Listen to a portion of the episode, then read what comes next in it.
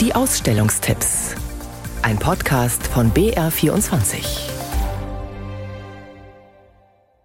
Die erste Form, die den Bildhauer Tony Craig und seinen Bruder als kleine Jungen so richtig umgehauen habe, wie er sagt, war ein Fossil. In einem Kieshaufen haben wir ein Echinoid gefunden. Das ist ein sehr, sehr schönes, herzformiges Fossilie in Feuerstein mit einem wahnsinnigen, präzise und deutlichem Muster auf die Oberfläche.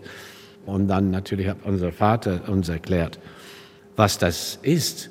Und wir könnten das nicht begreifen als Sechsjähriger, wie es gab frühere andere Welten und so weiter.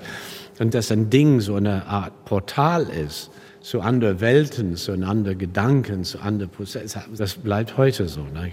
Die Faszination an Materialien, an Formen, an dem Prinzip der Schichtung prägt seine Arbeit bis heute.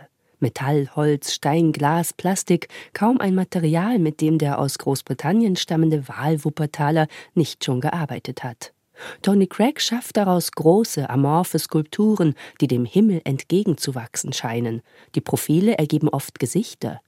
Zu seinen frühesten Arbeiten gehören Installationen aus vorgefundenen Materialien wie Plastikmüll oder alten Schubladen. Aber auch das Zeichnen auf Papier ist ihm wichtig. Er nutzt es als Beobachtungsmethode, um die komplexen Formen von Pflanzen und Steinen zu begreifen oder als freies, zielloses Denken mit der Hand, wie er es nennt. Ja, einfach einen Bleistift in der Hand nehme und ein Stück Papier ist da und das ist für mich dann sehr elementar.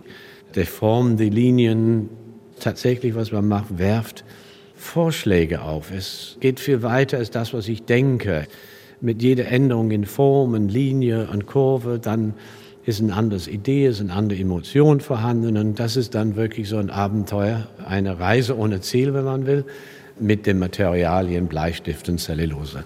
Tony Craig bis 7. Mai in der Pinakothek der Moderne in München. Erst 1919, also vor gerade einmal 100 Jahren, wurden an deutschen Kunstakademien auch Frauen zum Studium zugelassen. Es galt einfach als unschicklich, dass zum einen eine Frau einen Akt zeichnet, womöglich sogar ein Männerakt. Und die Vorstellung, dass Männer und Frauen gemeinsam einen Aktzeichenkurs besuchen, war einfach sittlich fragwürdig. Sagt Helga Gutbrot, Leiterin des Edwin Scharf Museums in Neu-Ulm.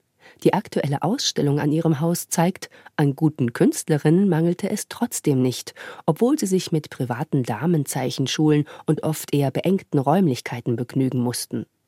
Eine Volksfestdarstellung von Paula Monnier zeigt eine so exzellente Maltechnik, dass das Bild von 1883 stellenweise wie eine Fotografie erscheint.